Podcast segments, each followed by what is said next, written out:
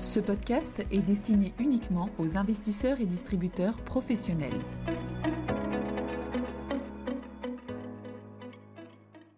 Bonjour à tous, bienvenue dans cette édition de 5 minutes pour comprendre, où nous allons parler du Conseil des gouverneurs de la BCE de septembre 2023. Avant de commencer, rappelons le contexte qui prévalait au moment de ce comité de politique monétaire. L'inflation totale, qui est sur une tendance baissière, est restée bloquée à 5,3% en glissement annuel en août comme en juillet, en large part à cause de la remontée récente des prix de l'essence. L'inflation sous-jacente est-elle passée de 5,5% en juillet à 5,3% en août, ce qui est certes encourageant, mais reste très au-dessus de la cible d'inflation des 2%. Par ailleurs, les enquêtes auprès des directeurs d'achat, les enquêtes PMI, se sont fortement dégradées en août. Le PMI service est brutalement passé en territoire de contraction pour la première fois depuis décembre dernier, le PMI manufacturier s'est trouvé en territoire de contraction pour le 14e mois consécutif les autres enquêtes de confiance dans le secteur industriel ont continué à se dégrader. Le taux de chômage en zone euro était en juillet à 6,4%, soit le plus bas niveau depuis la création de la zone. On a commencé à avoir des premiers signes de détérioration dans quelques pays. Avant ce conseil des gouverneurs, il y avait donc une incertitude parmi les observateurs. La BCE allait-elle procéder à une pause offensive ou à une hausse de taux accommodante? Très clairement, c'est finalement la deuxième option, celle d'une hausse de taux accommodante, une dovish hike, qui a été retenue.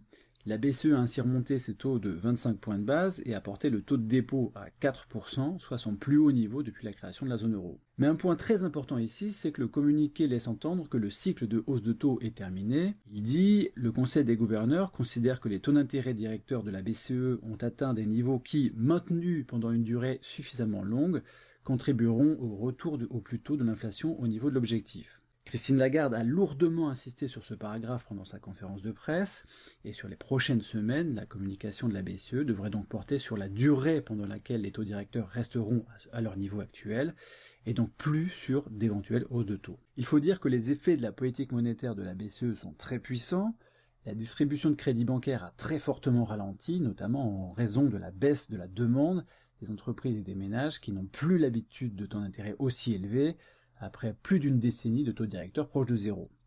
Cela s'en ressent notamment, on l'a vu tout à l'heure sur les enquêtes de conjoncture et sur les chiffres de croissance.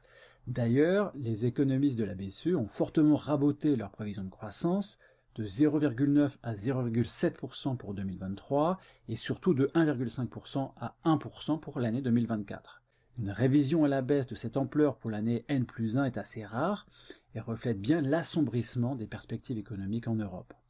C'est cela qui amène les membres du Conseil de gouverneurs à penser qu'ils en ont fait assez en termes de resserrement monétaire. En réalité, on assiste à une sorte de stagflation édulcorée par rapport aux fameux épisodes de stagflation des années 70. L'inflation est élevée et l'économie est à la peine, mais on n'observe pas de récession profonde ni de forte remontée du chômage. Les économistes de la BCE ne prévoient qu'une très légère augmentation du taux de chômage sur les prochains trimestres, probablement grâce aux évolutions démographiques. En effet, le fait que la population en âge de travailler baisse fait que les entreprises sont très réticentes à se séparer de leurs employés, même face à une demande moins forte.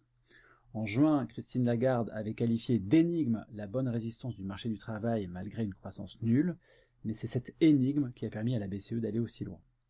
Merci de votre écoute et à bientôt.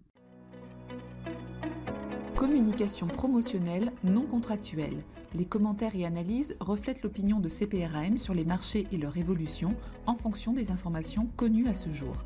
Du fait de leur simplification, les informations données dans ce podcast sont inévitablement partielles ou incomplètes.